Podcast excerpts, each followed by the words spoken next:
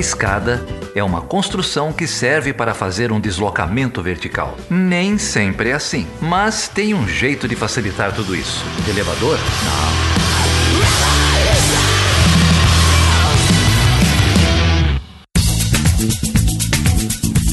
Seja bem-vindo e seja bem-vinda a mais uma edição do Chutador Escada. O meu nome é Felipe Mendonça. E eu sou Geraldo Zaran. E hoje, Geraldo, nós falaremos com uma grande amiga, eu e Débora. Você não pôde participar, não foi? Não pude, não pude. Ficou aí em Uberlândia esse podcast, né? Esse episódio.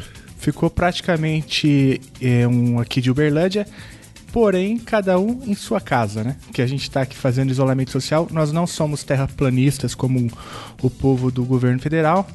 É, então gravamos com a Georgetânia da Silva Ferreira, que é professora aqui da Universidade Federal de Uberlândia.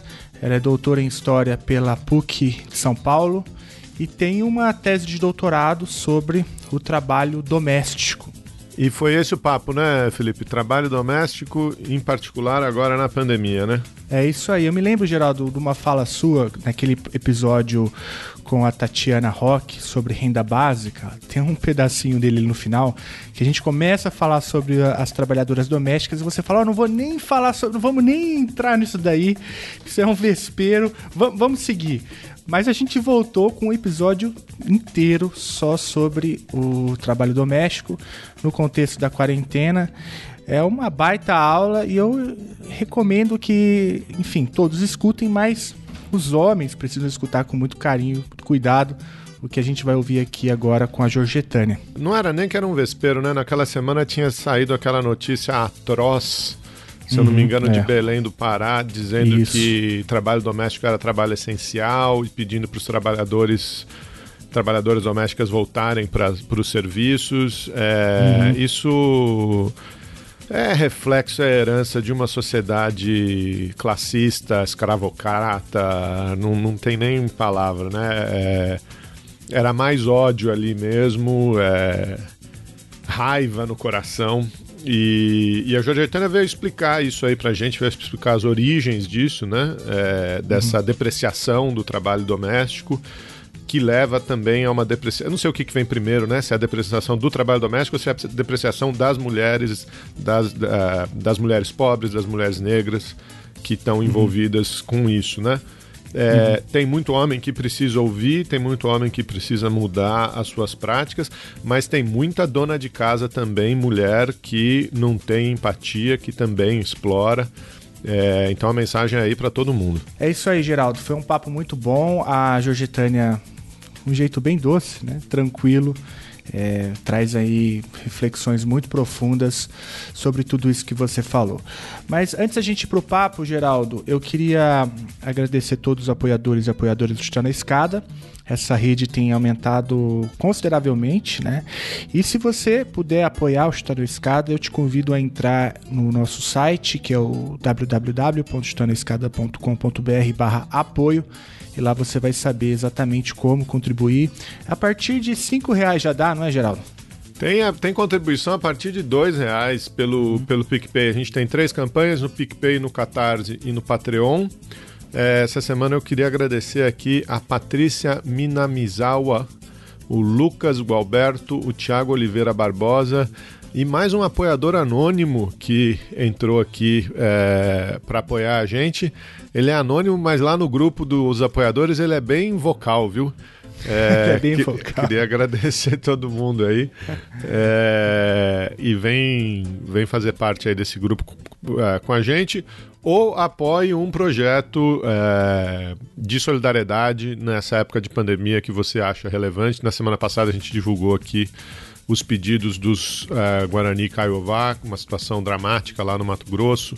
Já, faça, já falamos da situação dramática do pessoal em São Gabriel da Cachoeira.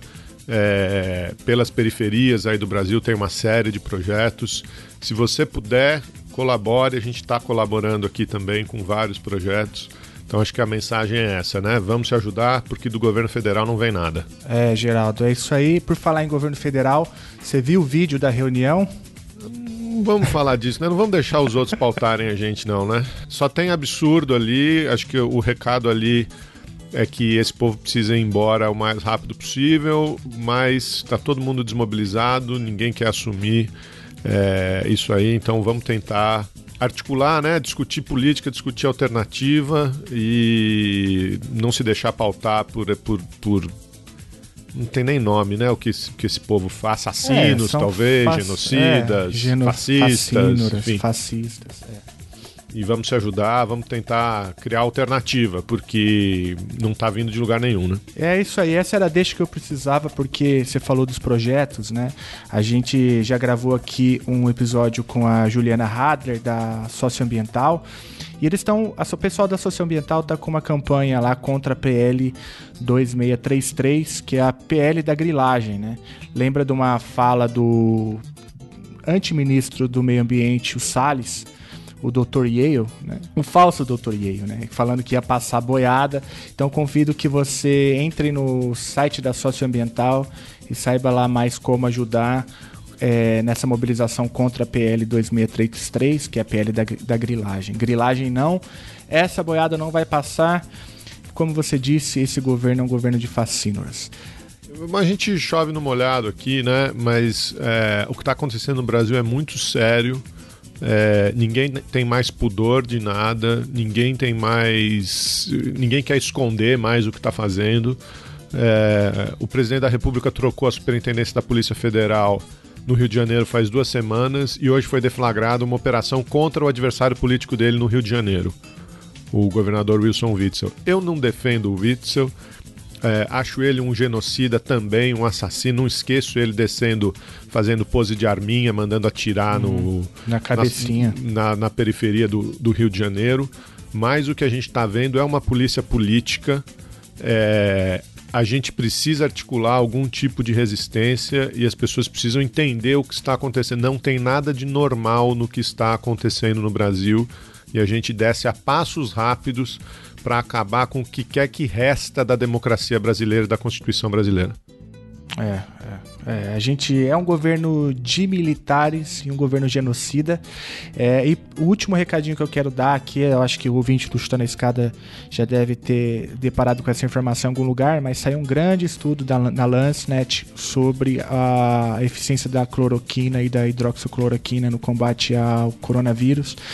E é, não há uma correlação. A verdade é as pessoas ficam mais suscetíveis a outros tipos de transtorno quando tomam esse remédio sem prescrição médica ou, ou até mesmo é, durante os estágios mais graves da, da Covid.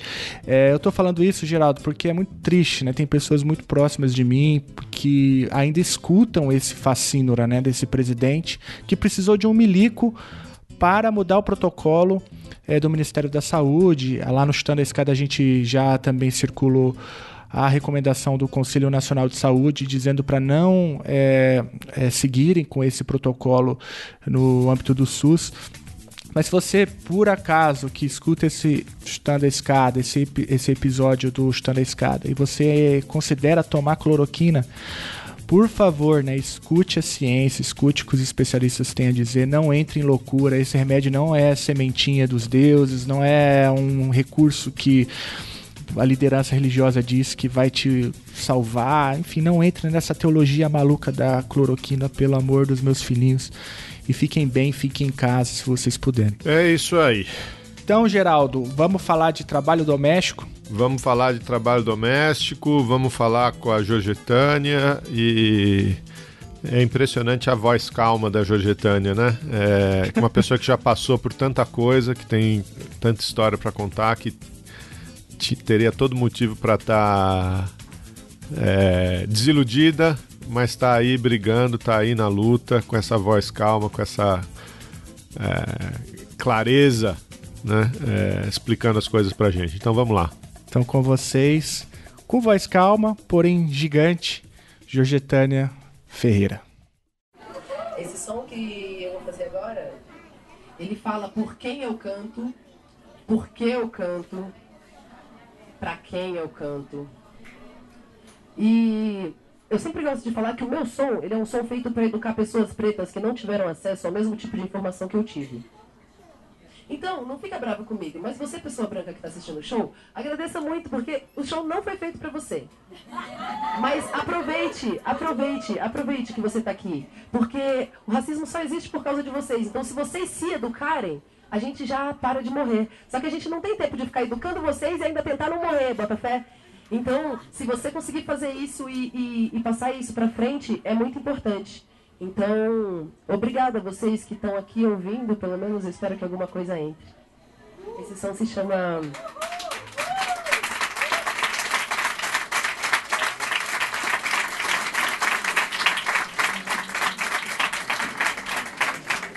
Esse som se chama Não Precisa Ser Amélia.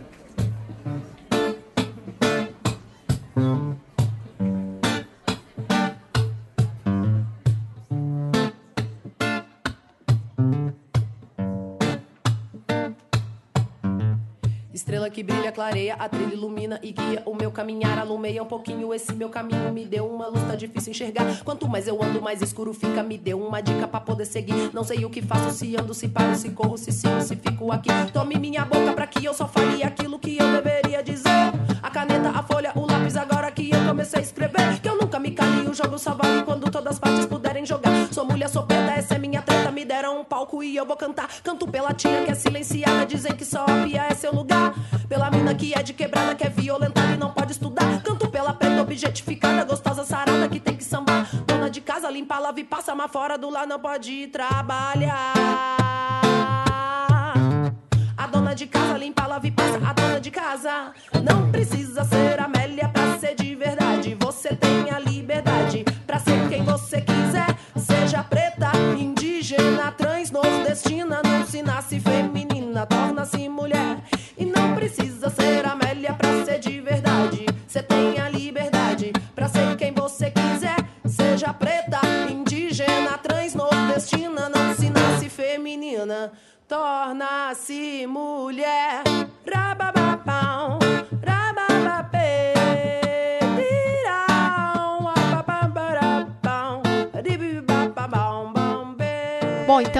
recebemos no Chutando a Jujetana Ferreira, professora da Universidade Federal de Uberlândia, mãe ativista por direitos, atuante aí no movimento feminista e movimento sindical docente e foi presidenta da Associação de Docentes da UFO. Tudo bem, Jorge? Tudo bem, Débora. Um prazer estar aqui, uma honra, uma alegria estar com vocês nesse é, chutando a escada. Muito bom. E aí, Jorge, tudo bem? Como que você está? Eu tô bem, Felipe. Veja que eu já chamo de eu chamo de Jorge porque eu sou íntimo. ah, é verdade. É muita história junto, né, Felipe? É, é, nossa. O ouvinte aí, talvez metade das histórias é, de enfrentamento político que eu já contei nesse podcast, a Jorgetânia ou estava do lado ou estava no suporte. é muito, é Tempos história. muito bons mesmo, é. Vontade de ir pra rua, né, Felipe? Nossa, que vontade, né? Como o pessoal fala no, no, no, apoio, no grupo do apoio lá, saudades da ex. Que saudade da ex. Muitas saudades. Muitas. E olha que naquela época a gente ainda estava com muitas reivindicações, Sim. com muitas lutas, né? 2012, grandes greves, greve docente. Uhum, e é. depois é. veio o Temer e a gente pensou que pior que tá não vai ficar, né? Uhum. E agora aquele velhinho perto do que veio agora parece assim tão simpático. É, é, é verdade, né? E a gente até brinca, né? Volta Temer, né? que, que, que absurdo. Né? Eu tinha Volta. um brinco, eu tinha um, daquele é, fora Temer, aí quando aconteceu tudo isso, eu guardo esse negócio. É, Ao é. contrário. É. Não, os governos atuais, eles tornam tudo assim, eles tornam os governos do Estado simpáticos, né, em relação ao Bolsonaro. Nunca critiquei, né? É, nunca critiquei. É, é, a, a, maneira como o Temer tirava nossos direitos era mais tranquila, né? Era mais. Era, ele tirava com um pouquinho mais de amor, de afeto. Não, quando eu me peguei elogiando o Dória, eu imaginei o fundo do poço. É, né? Por aí, aí vai, né? Ainda não chegou, ainda né? não. Poço, né, Nossa, é difícil demais, gente. Nossa. Mas só para contar aqui pro ouvinte, a, a Georgetânia, ela foi a presidenta da ADUFO, que é a Associação dos Docentes da Universidade Federal de Uberlândia, por duas gestões. E, e, eu tive a alegria de, em uma delas, ser o vice, o vice-presidente, né? Mas era um vice-presidente maneiro, que no Brasil o vice-presidente eh, geralmente é golpista, né? é, mas eu não, eu não fui não, né, Georgetânia? Pois é, a gente brincou muito com isso, porque era na era do Temer e o vice era muito perigoso, né, Felipe? Uhum. E teve um momento que o Temer reclamou de ser um vice decorativo, né? E a gente brincou muito com isso, Débora, que o Felipe não era vice decorativo, né? Ele tinha um papel fundamental e não era golpista. Eu falava assim: se todo mundo soubesse escolher vice como eu, se a Dilma tivesse escolhido bem como eu, não tinha dado o golpe. Não tinha caído, tá é vendo? Verdade. Fica a dica. Não tinha Fica caído, a dica. É. Pense bem Fica quem você vai escolher. É. Exatamente. Tem que andar bem acompanhado, né? E eu acho que o momento que nós estamos agora, se lá atrás já era importante alianças seguras, verdadeiras, esse momento exige mais ainda, só propostas viáveis, verdadeiras, por conta da seriedade do momento que nós estamos vivendo, né? Então não podemos embarcar em, em aventuras, em falsas ilusões num momento tão sério, negar a realidade, né? Como a gente está vendo aí o governo negar porque coloca em risco, né? Então, no momento de perigo, no momento grave como nós estamos vivendo, a gente precisa se cercar de verdades, de segurança, de conhecimento científico e de alianças seguras, para não embarcarmos em barcas furadas mesmo. É, e por falar em conhecimento científico, Jorge, conta pra gente da sua trajetória de pesquisa, Fala um pouco mais sobre, sobre a sua história para gente. Ah, então, que bom, né, falar de história. Eu hoje pensando um pouco sobre isso, é, a gente acaba ficando, inclusive, emocionada de pensar a trajetória que foi feita, né? Eu sou mãe, eu sou aqui de Monte Alegre de Minas, sou a segunda filha de sete filhos. Sabe? Nós éramos cinco mulheres, infelizmente eu perdi uma irmã em 2012 e dois homens, então nós éramos sete. E então uma família numerosa, família pobre aqui próximo de Uberlândia.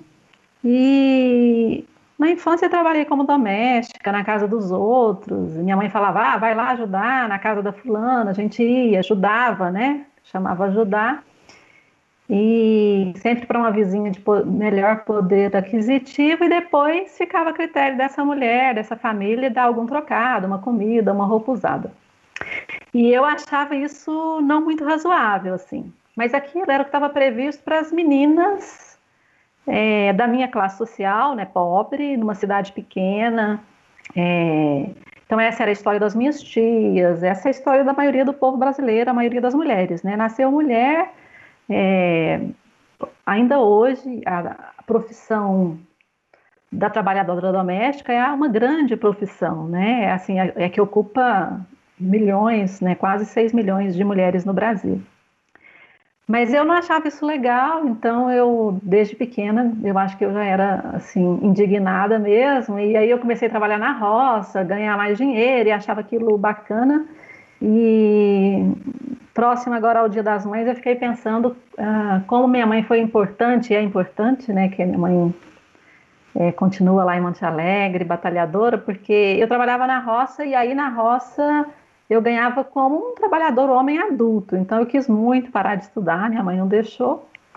E aí eu estudei. E quando eu terminei o ensino médio, eu vim para Uberlândia, porque meu pai estava muito doente e eu era a segunda filha mais velha e a minha irmã mais velha casou muito cedo. E aí não tinha ninguém trabalhando na minha família, que meu pai era boia fria, adoeceu, não tinha renda, minha mãe era lavadora de roupa, essas coisas que as mulheres pobres fazem mesmo, e a gente estava sem nenhuma renda. E aí eu vim para Uberlândia trabalhar, fui trabalhar nas lojas americanas. E aí eu fui fazer cursinho também, e é, dois anos depois eu ingressei na Universidade Federal de Uberlândia e fui fazer História. E quando eu fui fazer história e eu fui participar de um projeto de pesquisa com a professora Coralie Gará Caetano, E ela é uma professora que estudava os trabalhadores na perspectiva da historiografia social inglesa. E aí eu era uma perspectiva de trabalhar, de estudar os trabalhadores a partir da história vista de baixo. E aí cada membro desse projeto de pesquisa começou a pensar qual era a categoria que ia estudar. E eu escolhi lá em 1995 estudar as domésticas. Então eu acompanho assim essa temática há muitos anos, é, porque eu é, quis estudar as domésticas muito por conta da minha experiência de vida mesmo. Então foi assim que eu comecei a estudar as domésticas aqui na universidade como estudante de história na graduação e depois eu continuei com esses estudos. Eu fui fazer mestrado na PUC em São Paulo, fiz doutorado na PUC em São Paulo e eu estudei o. Então, o título do meu trabalho de doutorado é Trabalho em Domicílio: O Cotidiano das Trabalhadoras Domésticas e Donas de Casa no Triângulo Mineiro.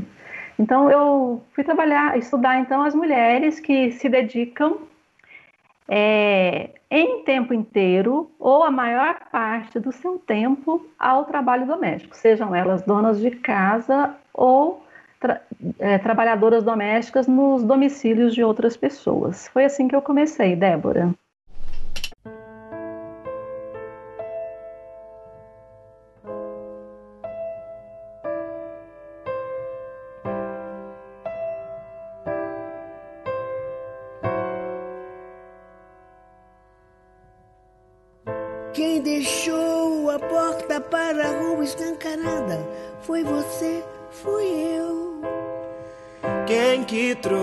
Trouxe alguém de fora para nossa casa foi você, fui eu. Se a janela dormiu aberta, não fui eu quem esqueceu. Você não me viu chorando, veio a chuva nosso amor morreu. Foi você, foi eu. Foi você, você, foi eu. Foi você, foi eu.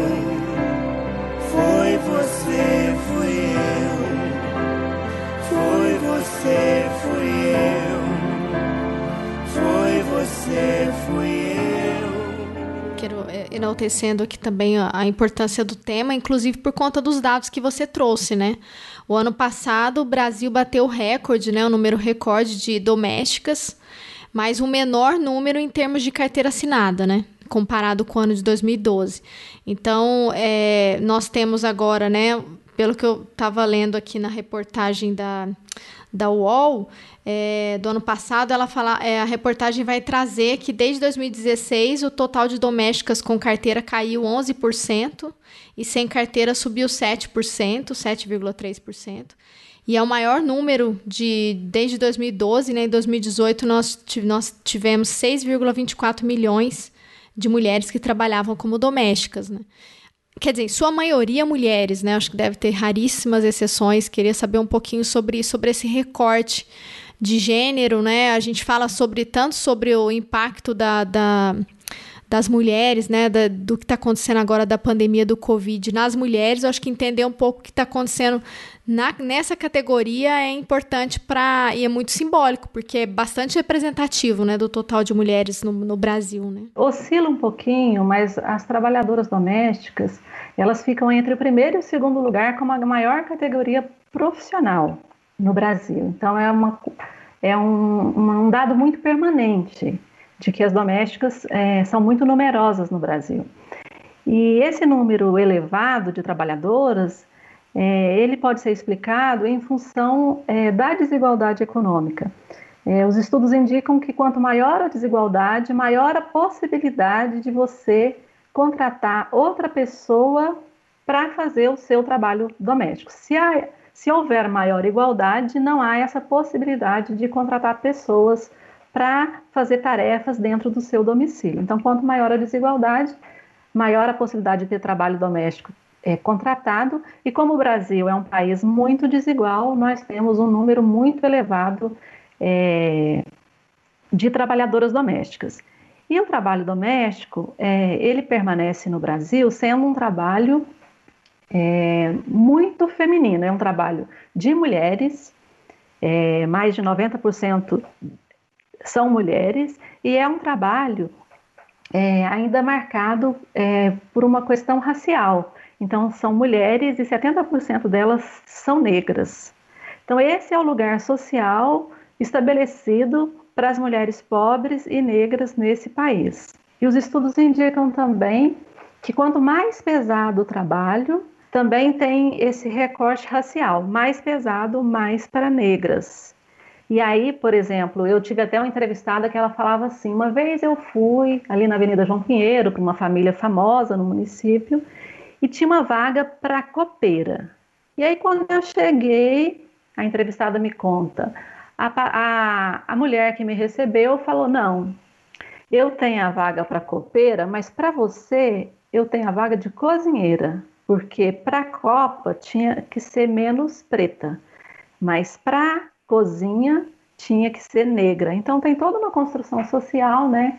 De que até inclusive na TV é, o lugar da negra é na cozinha. E aí, é, as profissões menos valorizadas no Brasil são para as mulheres negras e no domicílio também tem essa hierarquização. A gente já gravou aqui alguns episódios sobre. Um deles em especial me, me ocorreu enquanto você falava, que é um episódio com uma jornalista chamada Natália, Natália Suzuki, que é da Repórter Brasil, né? É jornalista do Repórter Brasil. Ela fala um pouco sobre o trabalho escravo no Brasil e lá ela já dizia que Havia, portanto, um recorte claro né, de raça entre os trabalhadores que ainda é, vivem em condição precária, né, de escravo moderno né, na, é, no, no, país. E, e agora você traz uma outra dimensão, mesmo entre o trabalho formal, né, o trabalho de carteira assinada, ainda assim é, o trabalho mais pesado, o mais degradante, aquele que paga menos ainda é, recai sobre os ombros das mulheres, principalmente das mulheres pretas, né? Então é, esse é um lugar que, se entende bem, é um lugar que é, o nosso sistema político e econômico reserva para essa parcela mais vulnerável da, da população brasileira. É, é por aí? Se a gente pensar, por exemplo, nesse momento agora que nós estamos vivendo, é, da pandemia, que coloca é, inclusive uma discussão sobre o trabalho que é essencial ou não é essencial, e a gente pode pensar um pouquinho sobre isso. Mas antes disso, pensar assim, é, que toda essa parte da limpeza, que ela é tão essencial nesse momento de pensar a pandemia, quem está fazendo esse trabalho? Vamos imaginar. Quem está mexendo no lixo? quem está limpando o chão, quem está fazendo a higienização. Então, é, inclusive tem todo um debate sobre isso, é muito é, significativo que a primeira pessoa a morrer de Covid no Brasil tenha sido uma mulher negra e tenha sido uma trabalhadora doméstica. E assim, sendo que as primeiras pessoas contaminadas não foram as pessoas pobres, porque eram pessoas que estavam retornando das suas viagens internacionais. Então, uma pessoa viaja para a Itália, passa as férias, retorna com sintomas de Covid, é, mas não faz o isolamento e continua sendo cuidada por uma mulher do grupo de risco, embora o grupo de risco no Brasil agora já é diferente de outros países, né? No, na Itália, o grupo de risco maior é a questão da idade. No Brasil, a idade é importante, mas a gente, pesquisa recente mostrou que mais importante que a idade no Brasil é o endereço, é se mora na Brasilândia, porque é muito diferente da, do Morumbi, né? Você tem 10 vezes mais chances de morrer se você estiver na Brasilândia, mas em termos dessa trabalhadora que, que, foi a primeira a falecer, que não foi divulgado o nome para proteger os familiares, é muito é, icônico, né, que tenha sido um, uma mulher trabalhadora doméstica que foi cuidar da patroa que viajou para o exterior, que não cuidaram dela, né? Isso é muito importante da gente pensar. Teve todo um imaginário no Brasil, é, toda uma tentativa de mostrar as trabalhadoras domésticas como sendo pessoas da família, né? Isso era muito forte, assim, durante todo o período da minha pesquisa, eu conversava com as trabalhadoras e elas falavam: Nossa, ela era muito boa para mim, ela é, me ajudou muito. Isso não quer dizer que não houve essa ajuda, mas também muitas trabalhadoras que depois, é, quando envelheceram, quando não conseguiam mais fazer as mesmas tarefas, porque tem uma coisa de pensar que o trabalho doméstico é um trabalho leve. Até se fala, olha, a mulher trabalha no doméstico que é trabalho leve. Tinha esse imaginário, né? E os homens iam para os trabalhos pesados. E, mas isso é uma falsa ideia, porque quando você vai de fato executar o trabalho doméstico, você verifica que é um trabalho é, que pode ser pesado, um trabalho exaustivo, um trabalho é, que tem é, uma é, que você tem que repetir, né? Você limpa hoje, você lava hoje, você higieniza hoje, você faz comida e no dia seguinte você tem que fazer essas mesmas atividades. Então, é, voltando um pouquinho no que a Débora falou, Débora, eu queria destacar assim que esse dado que você traz da informalidade, se ele já era alto antes da pandemia, né, uns 70% mais ou menos é, das, do, do, emprego não é formalizado no, no, em relação às trabalhadoras domésticas, não garante seus direitos. É, como no caso das mulheres em geral, a crise faz com que as mulheres percam seus direitos muito rapidamente. E as domésticas é, vão sofrer muito rapidamente, já estão sofrendo com essa crise, porque os cortes vêm por aí. Então, tem toda uma movimentação, inclusive, para que os empregadores, as empregadoras mantenham as trabalhadoras domésticas, mantenham seus salários e permitam que elas usufruam do isolamento social, porque elas também precisam, né? Então, Jorge, é um, é um ponto também é, bem importante para a gente pensar, porque ainda dentro da categoria, né, da classe, é, da categoria de empregadas domésticas, ainda existe mulheres que estão em situação pior, que são as diaristas, que não têm a carteira assinada, não têm garantia de suspensão de contrato com os decretos do governo ou com a possibilidade de redução de salário e, e simplesmente foram dispensadas, né? Enfim, é, é um número alto, né, de mulheres que agora estão completamente desamparadas, né? É, nós estamos vivendo uma situação difícil no Brasil porque se a gente teve no século XX um século que se a gente acompanhar historicamente, ele foi um século que a gente foi conquistando direitos, então nós tivemos as primeiras gre as greves do início do século, a greve de 1917 e várias movimentações que foram contribuindo e foram garantindo a aquisição de direitos, regulamentação da jornada de trabalho, é, férias, 13 terceiro, é, seguro-desemprego. Então, a gente foi num crescente durante o século XX de aquisição de direitos. Lá no final do século, previdência, inclusive, lá no final do século a gente já começa a perder. E o século? E agora nós estamos no 21, a gente está num período aí de muitas perdas de direitos. Então, com o governo Temer, a gente já teve uma reforma trabalhista que flexibilizou os direitos dos trabalhadores e das trabalhadoras como um todo, e depois as medidas é, do governo Bolsonaro. Então, a gente vem perdendo é, muitos direitos. No caso das trabalhadoras domésticas, elas demoraram muito para conquistar seus direitos. Se a gente vai na CLT, na consolidação das leis do trabalho, é, excetuam-se na hora da garantia dos direitos, excetuam-se os empregados domésticos e os trabalhadores rurais. Quando você chega na Constituição Federal, excetuam-se as trabalhadoras domésticas. E aí vai de 88 até 2013 para as trabalhadoras domésticas conquistarem, por meio da PEC das domésticas, um conjunto de direitos que elas mal conquistam e em poucos anos elas já perdem esses direitos, porque além é, a questão da crise econômica ela vai ter um peso grande também é, nesse processo de formalização, né? Agora com a, com a, a Covid-19, que a gente sabe que vai ter um impacto aí na renda da maior parte do povo brasileiro, vai ter um impacto sobre essas mulheres trabalhadoras que trabalham na casa dos outros, porque se não tem renda, se muitas empresas vão quebrar, se muitas pessoas vão é, perder seu, seu meio de vida, os primeiros cortes eles vêm nessa área. Então a gente, além de já termos 70% dessas mulheres não formalizadas, sem a sua garantia é, de direitos previdenciários, então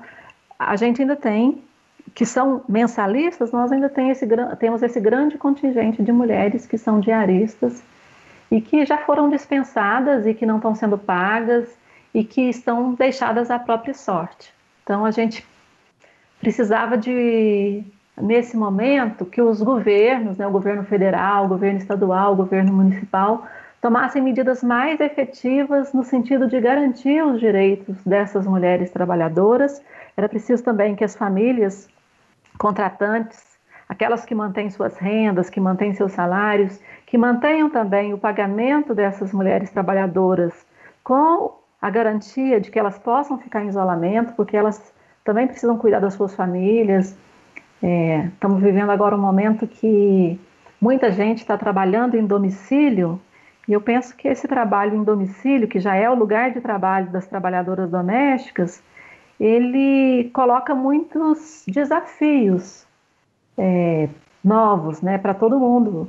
Então, essas mulheres também, elas, essas mulheres trabalhadoras, elas também têm família, elas também precisam cuidar dos seus filhos e filhas, elas precisam cuidar dos seus pais, das pessoas idosas. Então, a carga de trabalho doméstico, eu penso que ela cresceu para geral, digamos assim.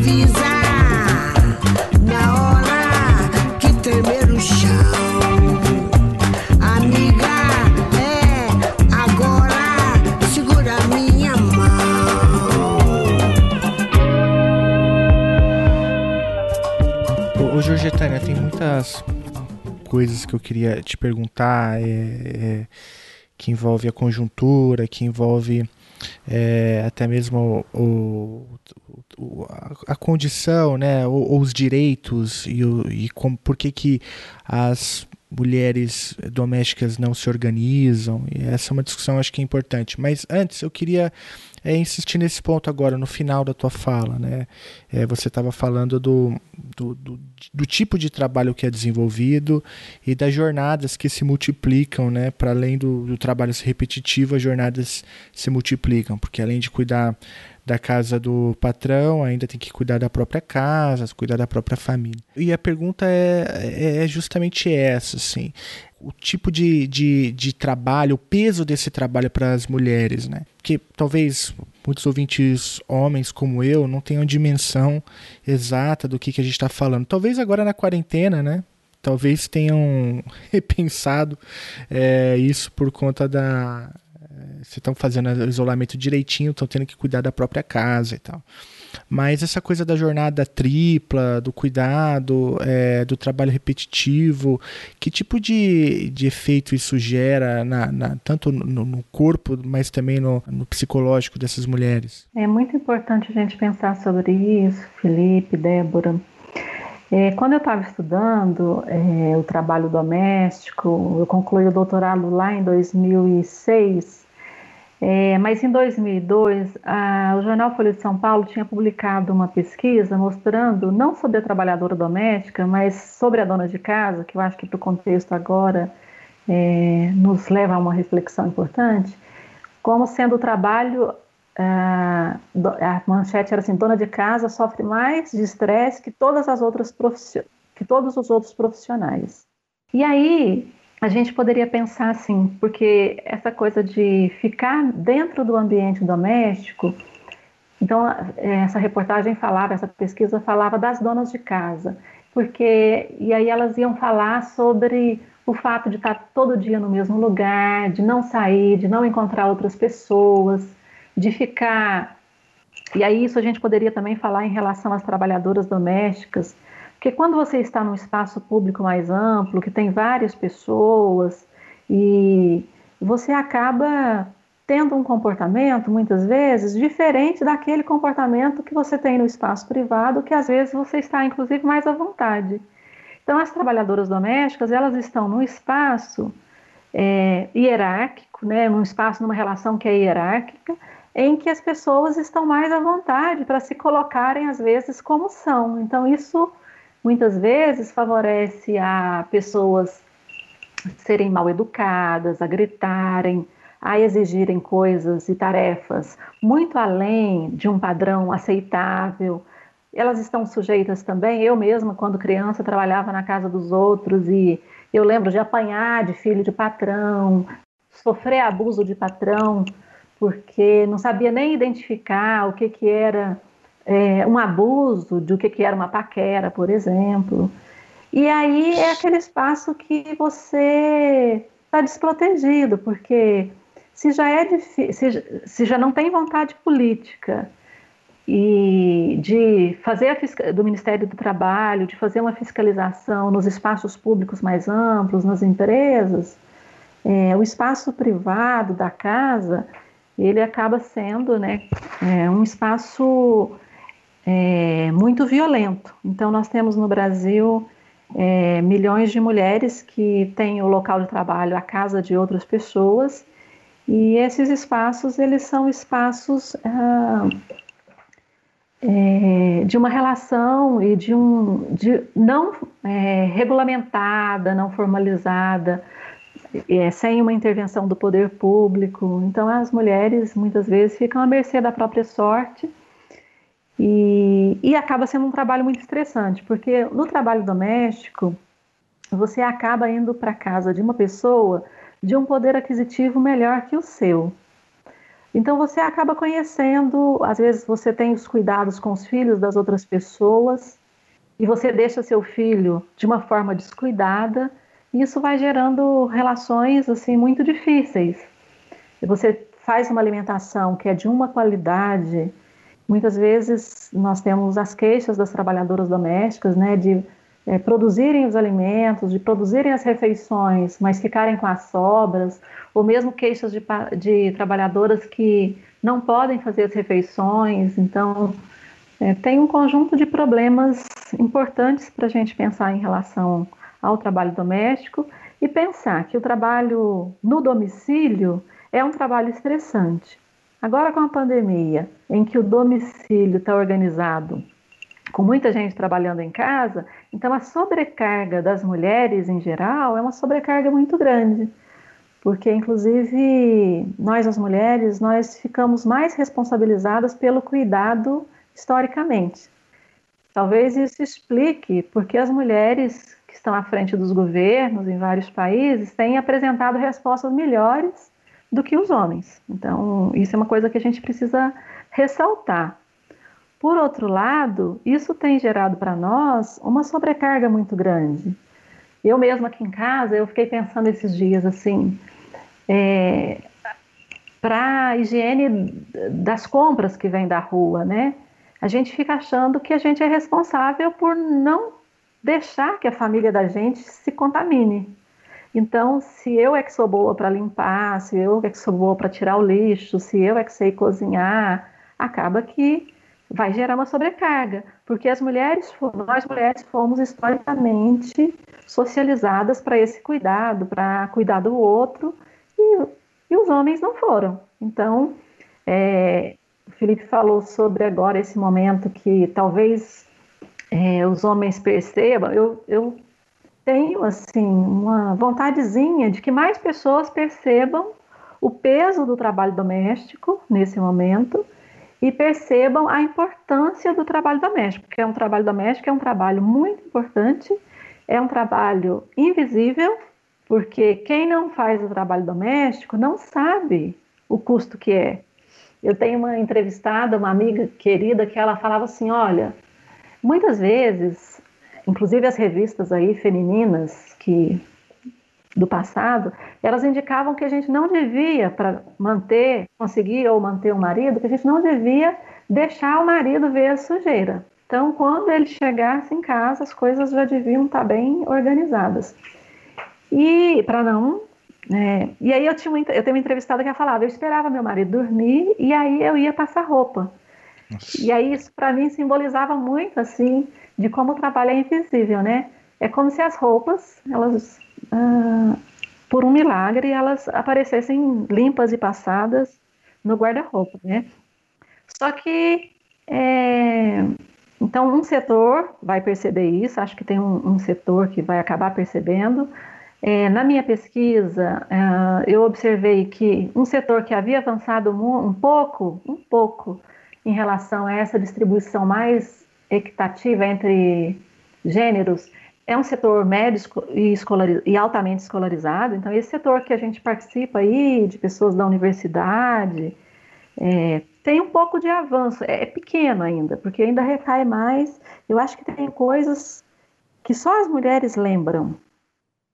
Pensando assim, olha, essa coisa mesmo de, por exemplo, guardar um alimento, essa coisa de fazer uma higiene melhor dos alimentos, mesmo antes da pandemia essa preocupação em uma alimentação mais saudável, a gente observa que quando os homens cozinham, eles cozinham coisas mais gostosas, porque aí eles não vão preocupar muito com essa coisa das calorias, eles não vão preocupar muito com essa coisa da saúde. Quando as mulheres vão cozinhar, elas vão redobrar os cuidados e tudo.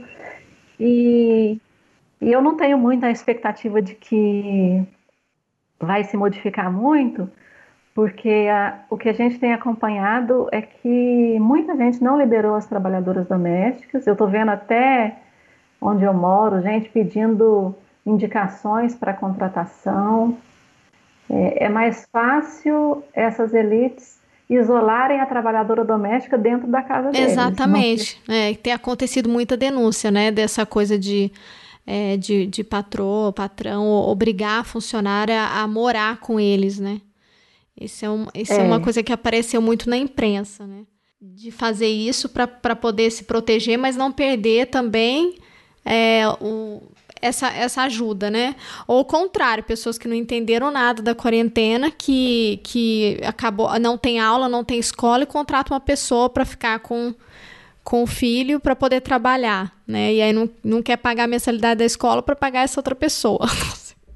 coisas desse tipo. A gente sabe que para quem está em casa é um momento muito difícil. Por isso que o desejável era a gente suspender o trabalho mesmo e não transferir o trabalho para casa. Porque nós vivemos um momento de pandemia. Então, além da, do crescimento do trabalho em si, do trabalho efetivo, das tarefas que nós não tínhamos que fazer, por exemplo, é, comer fora, fazer parte das refeições na rua, que é uma coisa muito comum. Inclusive, a professora Mônica Abdala, que é aqui do Instituto da Universidade Federal de Berlândia, ela tem uma pesquisa muito importante que é sobre a cozinha. Ela estudou a cozinha mineira tradicional no mestrado e ela estudou as mudanças da cozinha no doutorado. E, e ela fala que a solução à mineira para o problema da, da não distribuição é, do trabalho doméstico entre homens e mulheres, é, ela fala que as famílias vão ao self-service. Foi assim que a gente resolveu o problema de não das mulheres não se dedicarem exclusivamente ao, ao trabalho doméstico.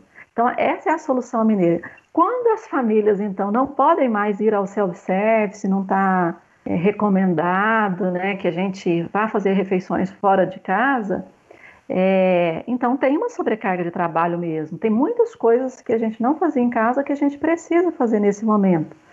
Então, se já era, se as mulheres já estavam sobrecarregadas com o conjunto de tarefas que nós já tínhamos, com esse crescente de tarefas ligadas à pandemia, sem contar é, o custo emocional de você ter que se preocupar com seus filhos que estão dentro de casa, seus filhos e filhas que não têm outras, que não vão poder brincar com os coleguinhas, que estão com medo, que a gente precisa explicar, as tarefas de cuidado com os familiares, que mesmo não sendo presenciais, tem um conjunto de tarefas é, de sustentação, inclusive emocional.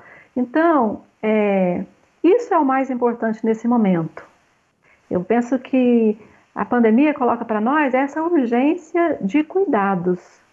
Então a gente realmente precisava, é, daí porque não é boa a ideia de aulas remotas é, para nenhum nível de ensino, mas especialmente tem pessoas aí, professoras, dando aula para crianças à distância, sem a menor condição e sobrecarregando mais uma vez as mães, as mulheres, muitas mães solo que estão se dividindo entre cuidar dos próprios filhos, fazer o trabalho doméstico e ainda por cima responder demandas de trabalho profissional. Então é um momento muito pesado para toda a população, porque é um momento de risco, um vírus letal e que tem um recorte aí ainda de gênero, de classe, de raça, e num país tão desigual quanto o Brasil, é, coloca, a, torna ainda mais dramática a nossa situação né, que além do vírus que nós temos que enfrentar, nós temos enfrentado também, além da pandemia, governos que são verdadeiros pandemônios, não é? Porque são absolutamente irresponsáveis, é, que não respeitam, que negam a ciência, que não respeitam as diretrizes da Organização Mundial de Saúde, como aqui em Uberlândia, a questão do fechamento, da reabertura do comércio que faz a curva do crescimento do, do, dos casos subir é, bastante. Então, é um momento dramático que tem assim, que vai ter um, um, peso muito grande sobre essa temática que nós estamos discutindo, que é a vida no domicílio, esse convívio, essa distribuição do trabalho doméstico que é tão desigual, porque nós tivemos mudanças no Brasil porque se na minha geração, da minha mãe, todo mundo nascia e tinha que fazer trabalho doméstico, eu já comecei a pensar que eu não queria fazer esse trabalho. Então, quando eu fui fazer essa pesquisa sobre o trabalho doméstico, eu fui para negar o trabalho doméstico, para dizer que ele não era valorizado, que ele era a pior forma de trabalho, embora eu tenha aprendido muito com as entrevistadas, porque elas me diziam: olha, esse é um trabalho como outro qualquer. Então, é porque muitas vezes a dona de casa, a trabalhadora doméstica na nossa sociedade, ela não é valorizada. Tem até uma autora que se chama Celima Galhães, que ela fala que é, o movimento feminista acabou por jogar fora também um conjunto de saberes. A gente não considerou que nisso que as mulheres fazem tem um conjunto de saberes. E hoje a gente tem repensado esse feminismo para ter um feminismo que contemple todas as mulheres, que elas possam ser o que elas quiserem. Inclusive, a gente, numa sociedade ideal, todo mundo vai fazer seu próprio trabalho doméstico, eu penso. Mas no contexto da sociedade capitalista que nós vivemos, se respeitadas, se respeitados os direitos trabalhistas, o trabalho doméstico é um trabalho como outro qualquer e acho que precisa ser valorizado, ser reconhecido, ser respeitado. E nesse trabalho tem um conjunto de saberes. O Michel Dissertou tem uma coletânea que ele fala das invenção, da invenção do cotidiano, e lá tem um, um capítulo falando sobre cozinhar. E, e a autora desse capítulo, a Lucy Giardi, ela fala assim, que desde que alguém se digne a cozinhar, ela vai saber que cozinhar exige um conjunto de saberes, como planejar, se você quiser fazer uma comida hoje, às vezes você tem que fazer uma preparação antes, você tem que fazer compras, você tem que fazer higienização, você tem que combinar as coisas, você tem que elaborar um cardápio, mesmo que não seja escrito. Então, o cotidiano e o doméstico, ele exige saberes que a sociedade capitalista desvalorizou por conta de uma ideia de comprar tudo pronto, tudo rápido, que o importante é o trabalho industrial, que o importante é o trabalho fabril, até numa perspectiva de que aí que tem um sujeito é, revolucionário e, e, de certa forma essa categoria importante de trabalhadoras, tanto as, as domésticas quanto as donas de casa, elas ficaram desvalorizadas. Então, como houve uma desvalorização, nós saímos aí da ideia de uma rainha do lar, que era uma mulher, uma construção também é, para nos oprimir, né?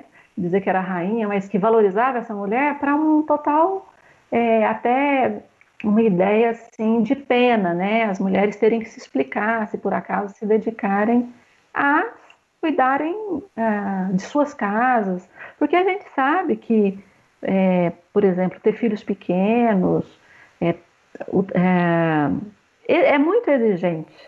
E só que isso não é valorizado, especialmente no nosso país, e as mulheres que se dedicam a isso são vistas como menores, como fragilizadas, como inferiorizadas. E agora a gente precisa, a gente espera que as pessoas percebam a importância desse trabalho, que esse trabalho exige saberes, que esse trabalho é pesado e que é, as pessoas talvez que estejam dentro de casa agora, é, contra a vontade mesmo, aquelas que, que, que não burlaram o isolamento social e nem estão desrespeitando suas trabalhadoras, talvez, talvez possam ver a importância desse trabalho. Você está ouvindo Chutando a Escada, um podcast de política internacional e divulgação científica em relações internacionais. Para apoiar este projeto, acesse chutandoaescada.com.br barra apoio.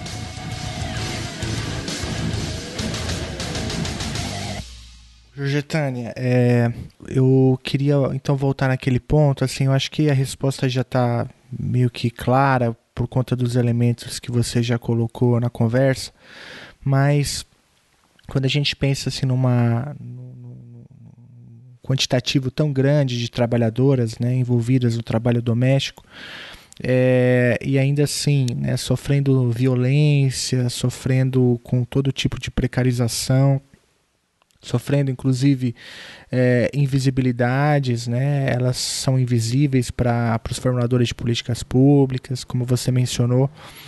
Uma, uma pergunta que fica é, e aí isso tem também a ver com a tua trajetória na, na, na ação sindical, por que, que é tão é, difícil organizar né, essas mulheres em torno de pautas comuns. Né? É, eu disse que os elementos já estão colocados porque você já mencionou né, da, da estafa, é, das jornadas muito longas, que imagino que é, contribuam né, é, negativamente para esse tipo de organização. Mas tem outros elementos que eu, eu deixei passar? Organizar não é fácil não está fácil para ninguém, né? As trabalhadoras domésticas, elas, ao longo do século XX também, elas tiveram suas associações, inclusive é, existe é, no Brasil uma Federação Nacional das Trabalhadoras Domésticas que reúne os sindicatos é, da categoria ou associações de todo o Brasil, filiada à CUT, inclusive, mas pensando que cada trabalhadora está em um domicílio específico, isso já é um elemento que dificulta a organização. A outra coisa é que só mais recentemente se definiu por uma jornada de trabalho.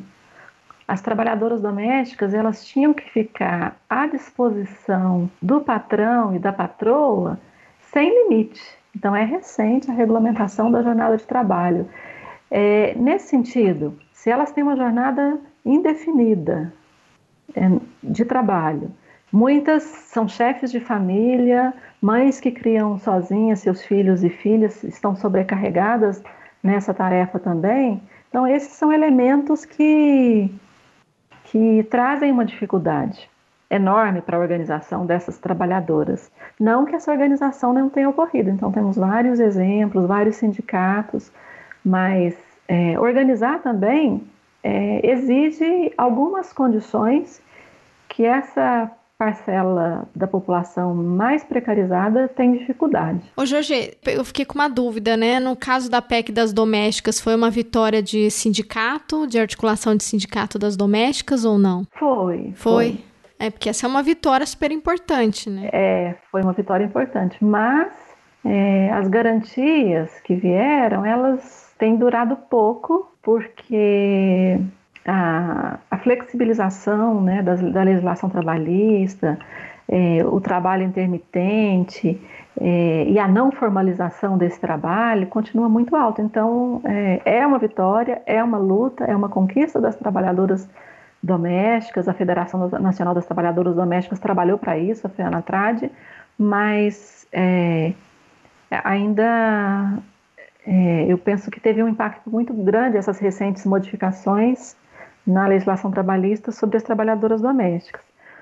E um elemento a mais que queria colocar para a nossa reflexão, assim, que foi forte em outros períodos e agora a gente precisaria avaliar, é porque também a gente poderia pensar em termos de uma subjetividade, né?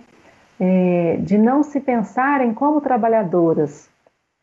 Como era uma profissão também muito desvalorizada, as trabalhadoras domésticas, quando eu comecei a minha pesquisa, há muitos anos atrás, elas falavam assim: eu não quero que assine a minha carteira porque eu não quero sujar minha carteira. Então, talvez as pessoas mais novas nem conheçam essa expressão, né? Eu não quero sujar minha carteira com doméstico, porque se você colocasse na carteira que você era doméstica, certamente você teria dificuldades de ser contratada para outra função. Então, era uma marca. As trabalhadoras domésticas, em alguns uh, períodos da história, elas tinham que é, frequentar, irem à delegacia para tirarem sua autorização para serem domésticas. Então era uma marca mesmo, assim, que, que trazia uma ideia de trazer um prejuízo real para essas mulheres. Então muitas permaneceram por pela vida toda, não querendo, entre aspas, sujar a carteira como domésticas, mas isso era a realidade delas e permaneceram desprotegidas por toda a vida. Então, quando chegam à velhice, eu entrevistei mulheres que passaram a vida toda trabalhando de doméstica, que tinham essa proximidade com as patroas, com os patrões, mas quando é, não conseguem mais trabalhar, porque é pesado lavar, passar, ficar em pé, às vezes cuidar de criança, cuida da criança a vida inteira, às vezes tem até uma dissertação de mestrado na PUC que fala que a empregada é a mãe então, essa dubiedade entre o papel da, da, da mãe e da empregada, porque, na verdade, às vezes as trabalhadoras domésticas, não por vontade das mães também, mas por conta das jornadas é, extensas de trabalho, a, a, locomoção, as trabalhadoras domésticas às vezes ficam mais tempo com as crianças do que a mãe e o pai mesmo. E, e aí essa proximidade, assim, que mistura um pouco afeto e trabalho, traz também um elemento que dificulta essa, esse tratamento mais formal. Então, uma luta do movimento das trabalhadoras domésticas é para que haja uma compreensão disso como um trabalho, como uma profissão, com jornada de trabalho, com uma certa separação.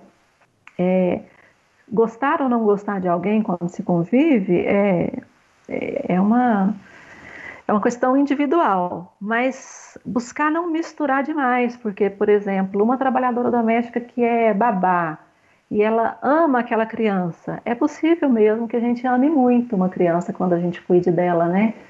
Mas como não é uma relação familiar mesmo, quando a, a patroa ou o patrão definirem que ela não será mais doméstica e ela tiver um vínculo muito forte com essa criança, ela pode entrar em um profundo sofrimento por não, não estar mais com essa criança.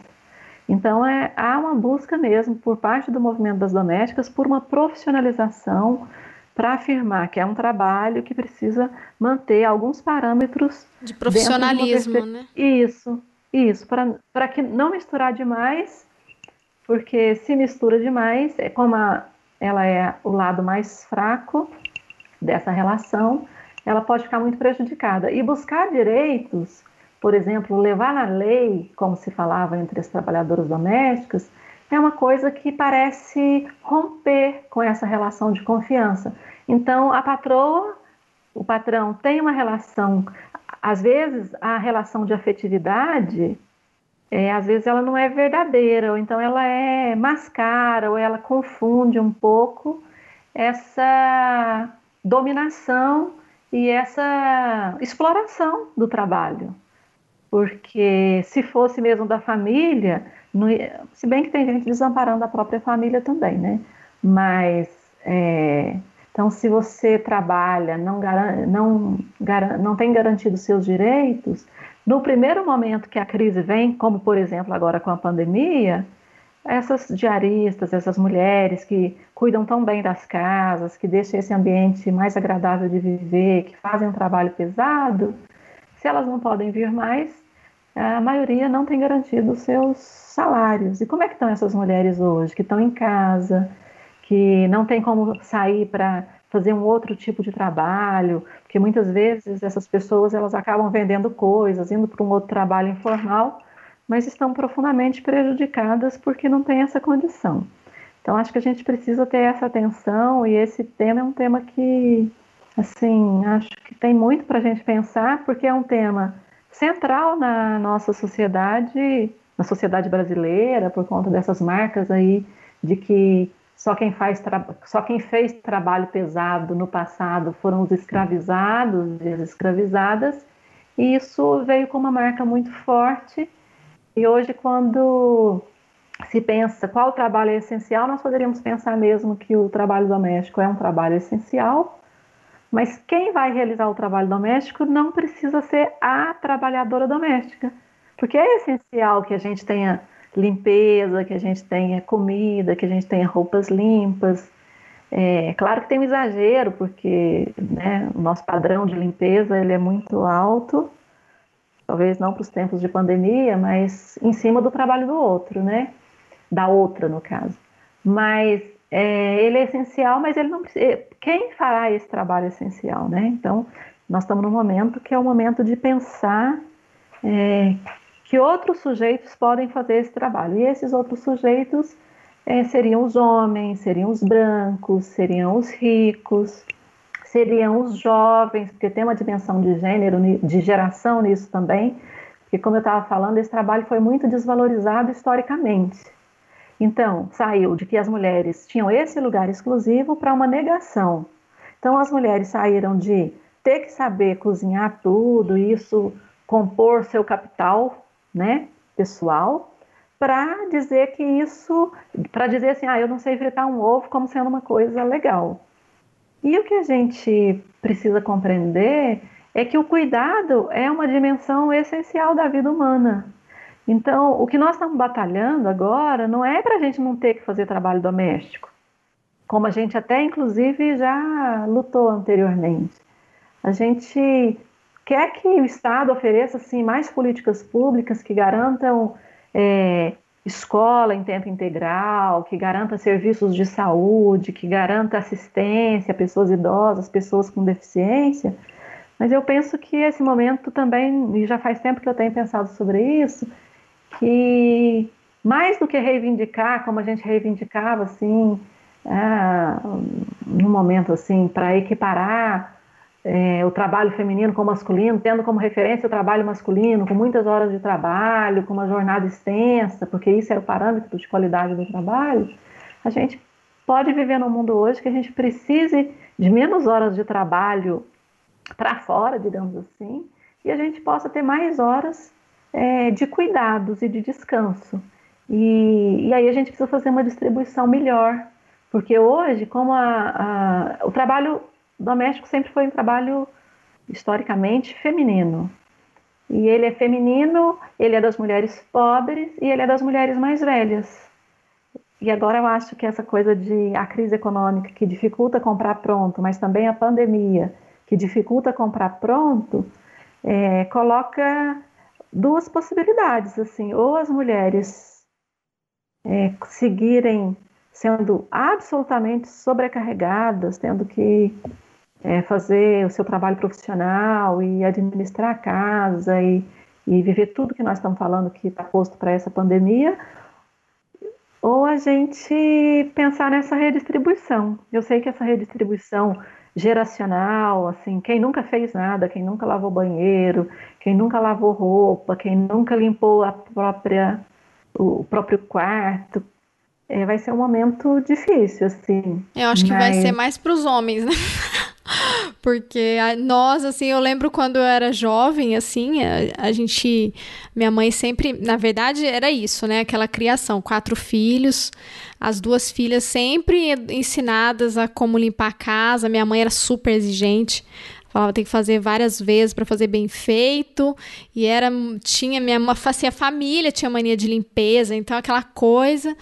E os meus irmãos, OK, então não precisava fazer nada. Eu ficava revoltada, eu já sempre fui revoltada. Você falou de você, né? Eu sempre fui, porque eu nem sabia direito o que era feminismo e eu já brigava e falava, por que que com eles é assim? Por que que com a gente tem que ser diferente, né? Mas assim, a gente aprende, né? Desde jovem assim, como cozinhar, como saber limpar uma casa bem, como lavar roupa, pelo menos eu aprendi tudo, assim, na minha infância a gente ficava encerando o chão lá, a gente até cantava música, assim, sabe, lerê, e, e os meus irmãos, né, não, então acho que é essa questão do geracional que você apontou, acho que para os homens hoje, né, na faixa dos 30, 50 anos, sei lá, vai, vai ser bem difícil, assim, entender, e eu acho que é um momento, assim, realmente, e de repensar, de, de valorizar o que, que é o trabalho doméstico, que, como você falou muito bem, né, Jorge, é, é um trabalho, é essencial, ainda mais em um contexto de pandemia que exige tanto essa questão da higienização, né? Acho que a gente nunca higienizou tanto, né, quanto antes. Então, deixar o sapato no, em casa, entrar do mercado, tomar banho e higienizar toda a compra do supermercado, que é um trabalho assim que para quem estiver fazendo, né, a gente sabe que enfim, a desigualdade no Brasil ela começa já quando a gente vê que, que a maior parte da população não tem nem acesso à água, né? Não tem saneamento básico, então nem para lavar a mão a pessoa vai conseguir, né? Mas é, eu, quando você colocou assim, eu realmente espero, mas eu, eu fico um pouco desanimado e com mais esperança nas futuras gerações, nas crianças, assim, porque uhum. nos grupos e no círculo que. Isso que é um círculo, como você colocou, né? A gente está numa situação de privilégio, tem pessoas que convivem dentro da universidade, mesmo nesses grupos, eu já vi, assim, grupos que tem pessoas assim desse nosso meio falar: "Ah, não, eu estou trabalhando normal". Falei: "Como assim essa pessoa está trabalhando normalmente em casa?" Então é porque tem uma escrava, tem uma tonta lá trabalhando feito uma doida, né, para manter a casa arrumada, para fazer tudo, porque se você não pode comprar um pão numa padaria, você tem que fazer o pão, você tem que fazer tudo.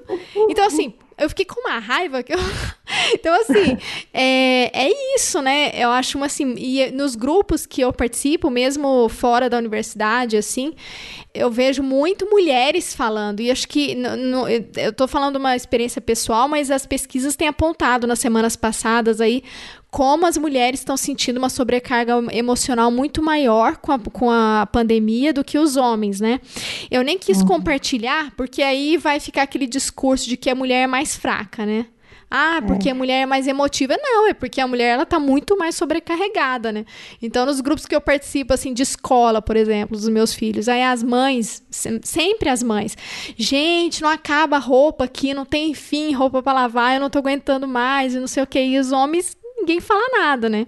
Acho que eles nem sabem como é que a roupa aparece limpa lá no guarda-roupa. O mundo me condena e ninguém tem pena, falando sempre mal do meu nome, deixando de saber se eu vou morrer de sede ou se eu vou morrer de fome. Mas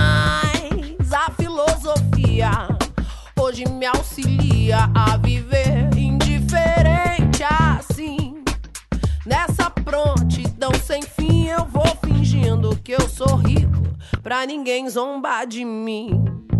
Não me incomodo que você me diga que a sociedade é minha inimiga.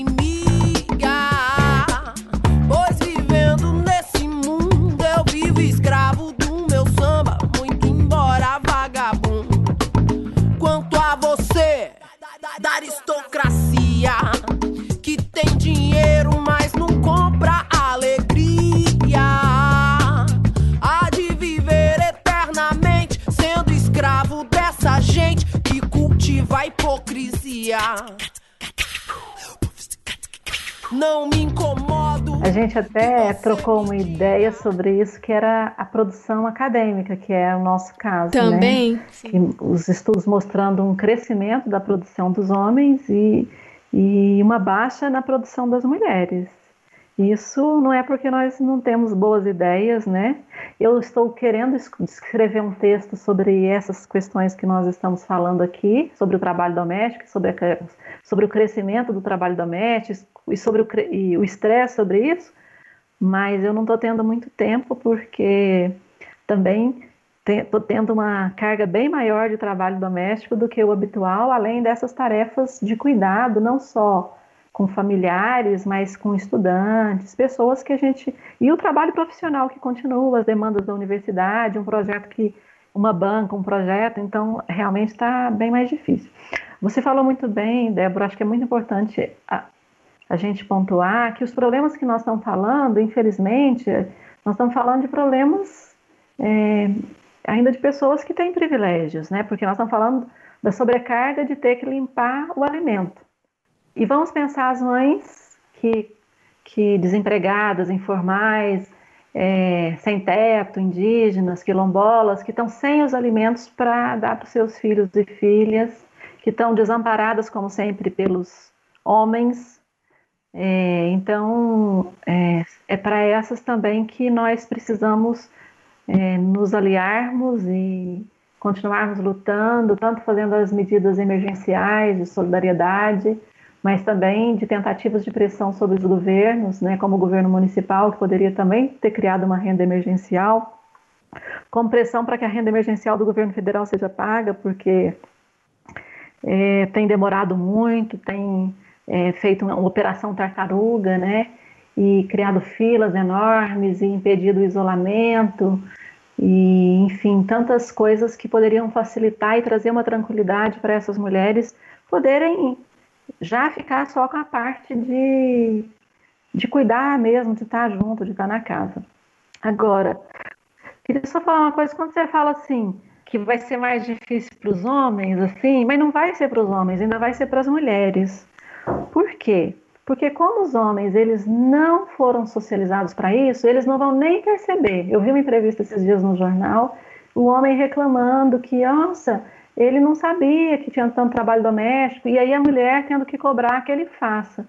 Então, essa parte de cobrar que faça, de tentar distribuir o trabalho, é muito estressante também, porque historicamente, inclusive, é muito comum as reclamações das domésticas sobre as patroas. Em geral, os homens reclamam com as mulheres: ah, esse serviço não está bom, e as mulheres transmitem as recomendações, as queixas, mas fica no, na conta das mulheres serem as chatas.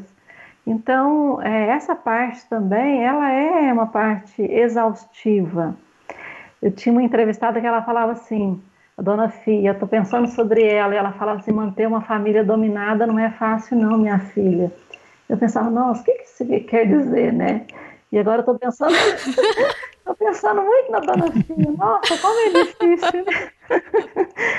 Eu, a gente precisaria outro termo, né? Mas é isso, assim, que a dona Fia está dizendo para nós. Nossa, manter uma família, né? Assim, ah, os, o humor, né? Às vezes as pessoas estão mal-humoradas, é, o marido não está acostumado a ficar em casa, então ele está de mau humor, muita gente adoecendo, o humor do filho, a variação do cardápio, tudo isso muito difícil.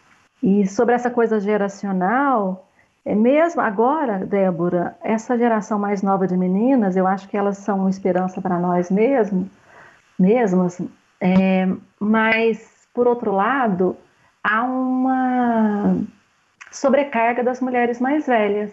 Porque se antes o trabalho doméstico ele era distribuído entre as mulheres, agora ele é concentrado nas mulheres velhas. Então, não tem mais, elas não tiveram, as mulheres mais velhas, como passar o seu capital, assim, o seu saber. Então, essas mulheres estão muito sobrecarregadas e essas mulheres foram ensinadas, inclusive eu um pouco também, mas eu estou tentando aprender com os feminismos, que isso é uma forma de amor. Então, inclusive tem uma coisa, né? Tem autores famosos que falam que cozinhar não é trabalho, é amor. A gente põe amor no nosso trabalho, né? A gente cozinha com amor, mas cozinhar é trabalho. Claro, é. Um é. trabalho trabalho difícil. É igual aquela coisa de falar, não, mas faxinar a casa é terapia. Nossa, eu ficava vontadíssima quando alguém falava isso. Porque não é uma coisa necessária, né? Mas não quer dizer que é bom, que é tipo que é uma coisa maravilhosa. Tem muito mais coisa melhor para fazer, né?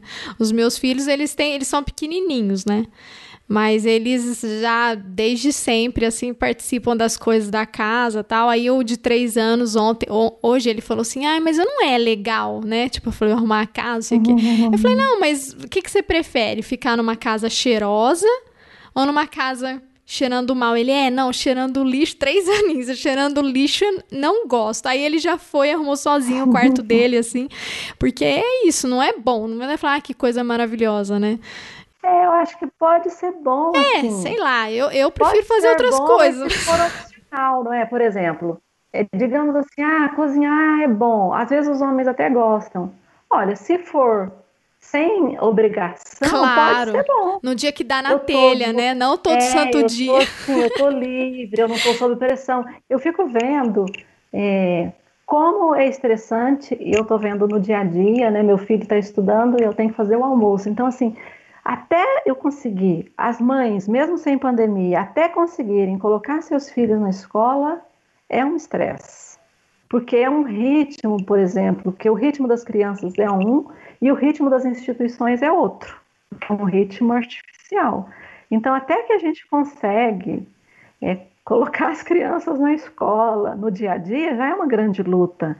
Então, é, cozinhar, por exemplo, se for para cozinhar sem tempo, no tempo, não no rápido, mas no tempo lento, é, com, com pessoas queridas, sem pressa, sem horário, seria claro, ótimo. É, de vez em quando, sem obrigação. Mas todos os dias ter que variar o cardápio, pensar o que, que as pessoas querem, porque fica cansativo. Com o advento do self-service, as pessoas passaram a comer muitas coisas muito mais variadas.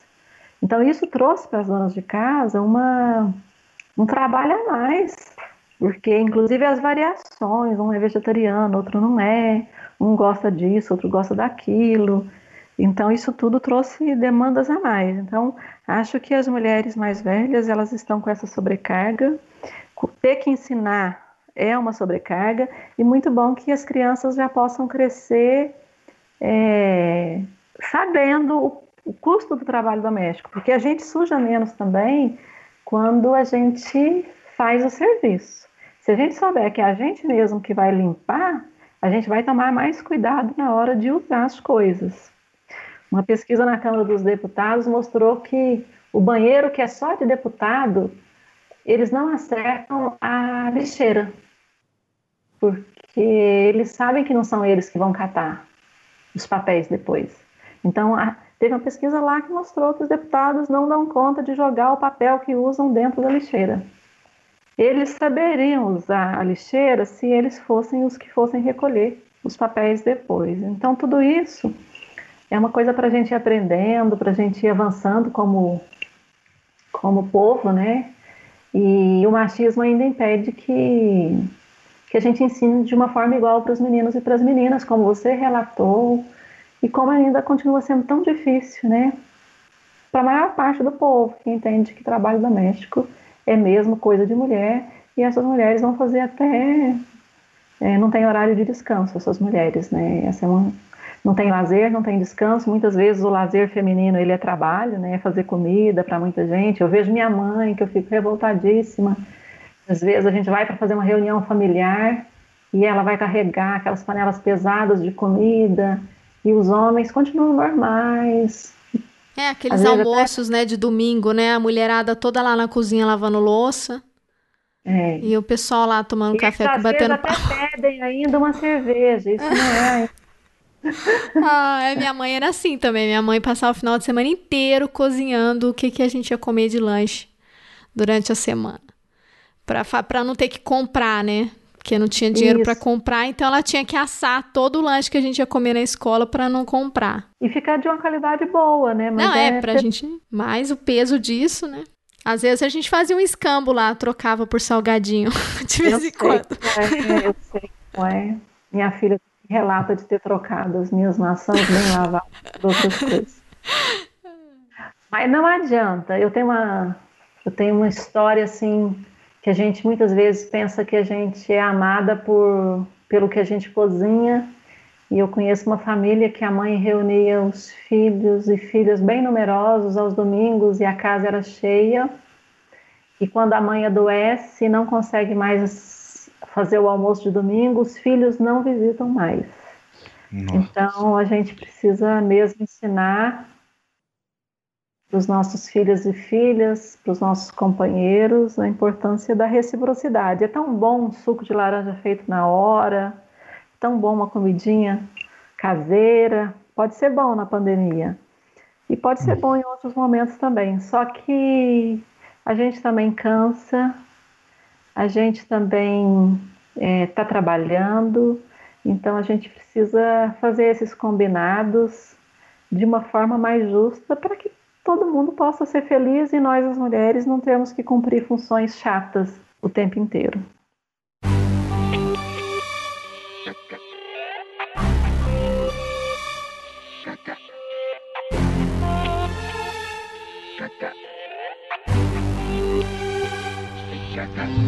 Disparo contra o sol, sou forte, sou por acaso. Minha metralhadora cheia de mágoas eu sou um cara cansado de correr na direção contrária, sem pódio de chegada ou beijo de namorada. Eu sou mais um cara. Mas se você achar que eu tô derrotado, saiba que ainda estão rolando os dados. Porque o tempo, o tempo não para. Dias sim, dias não. Eu vou sobrevivendo sem um arranhão da caridade de quem me detesta. A tua piscina tá cheia de ratos. E eu, eu ia falar só de uma última coisa, mas acho que a gente já é, falou tudo que, que acho que é importante, mas só porque só para apontar, né, que essa decisão do, do Supremo agora. Mas é isso, né? Não vai afetar, não vai afetar todas as mulheres, que eu estava olhando os dados aqui. Segundo o IBGE, o Brasil tinha, né? Acho que. Não, tem é 2,3 milhões de, de trabalhadoras com carteira e 2,5 uhum. milhões são diaristas. Então tem um número muito maior de gente que não tem carteira assinada, né? É, uhum. 2,3 milhões sem carteira. Diaristas, é. Elas são. É, mens tem mensalistas, mensalistas. também, uhum. só que sem carteira, não está uhum. cumprindo a legislação. Sim.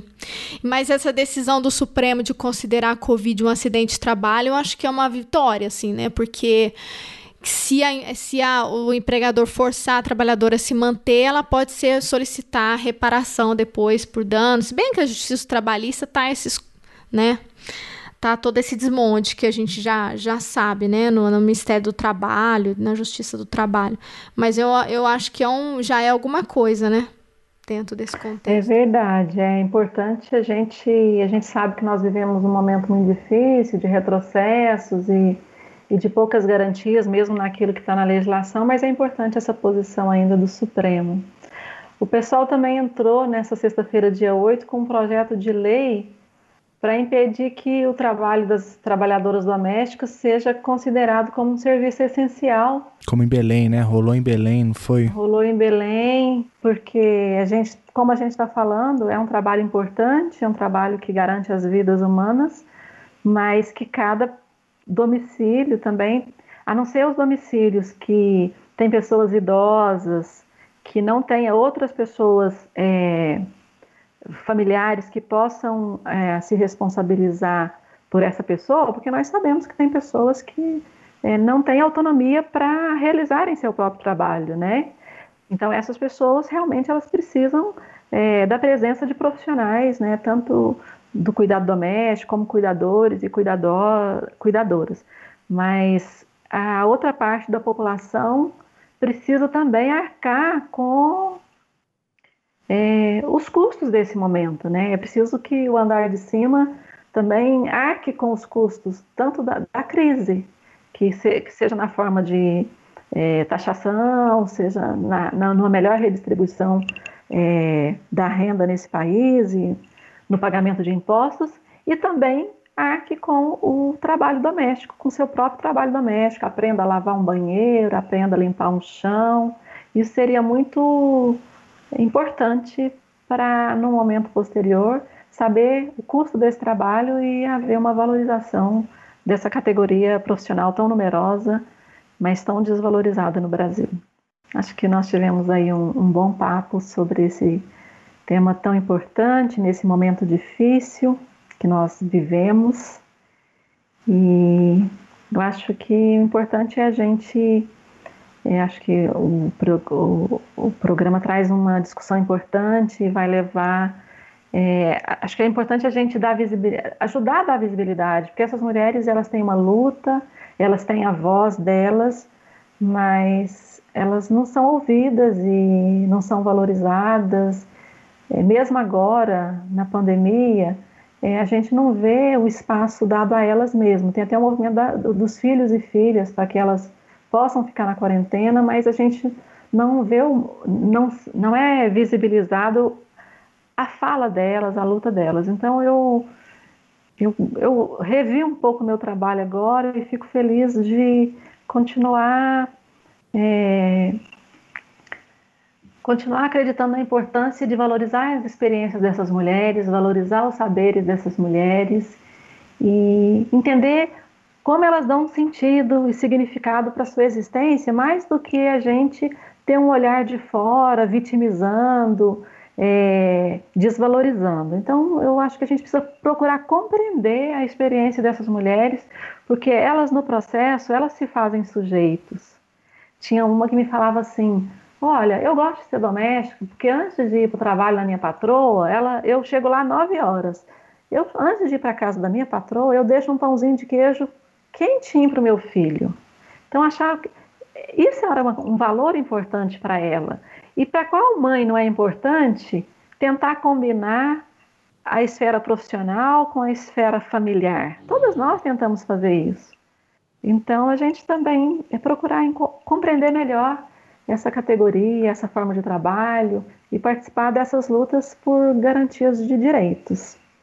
É isso, eu espero que a gente tenha sorte, que o governo caia, que a, que a ciência nos salve, porque que o SUS continue sendo o aporte, que a gente tenha uma fila única, única nos leitos da UTI, porque para não ficar essas mulheres mais uma vez retrocedendo na história, né, quando se morria a míngua. Então a gente quer que todo mundo tenha direito ao isolamento, que todo mundo tenha direito à assistência, todo mundo tenha direito à renda emergencial. Esse é um país muito rico, ainda temos reservas para dar tempo aí de vir. Estou esperando aí vacinas, as universidades públicas produzindo, honrando nossas, as nossas universidades públicas e para a gente achar uma solução que a gente possa viver esse momento da melhor forma possível e depois ter essa recuperação econômica e a gente poder voltar a se encontrar presencialmente. Você acabou de ouvir mais um episódio do Chutando a Escada. Para apoiar, acesse chutandoaescada.com.br barra apoio.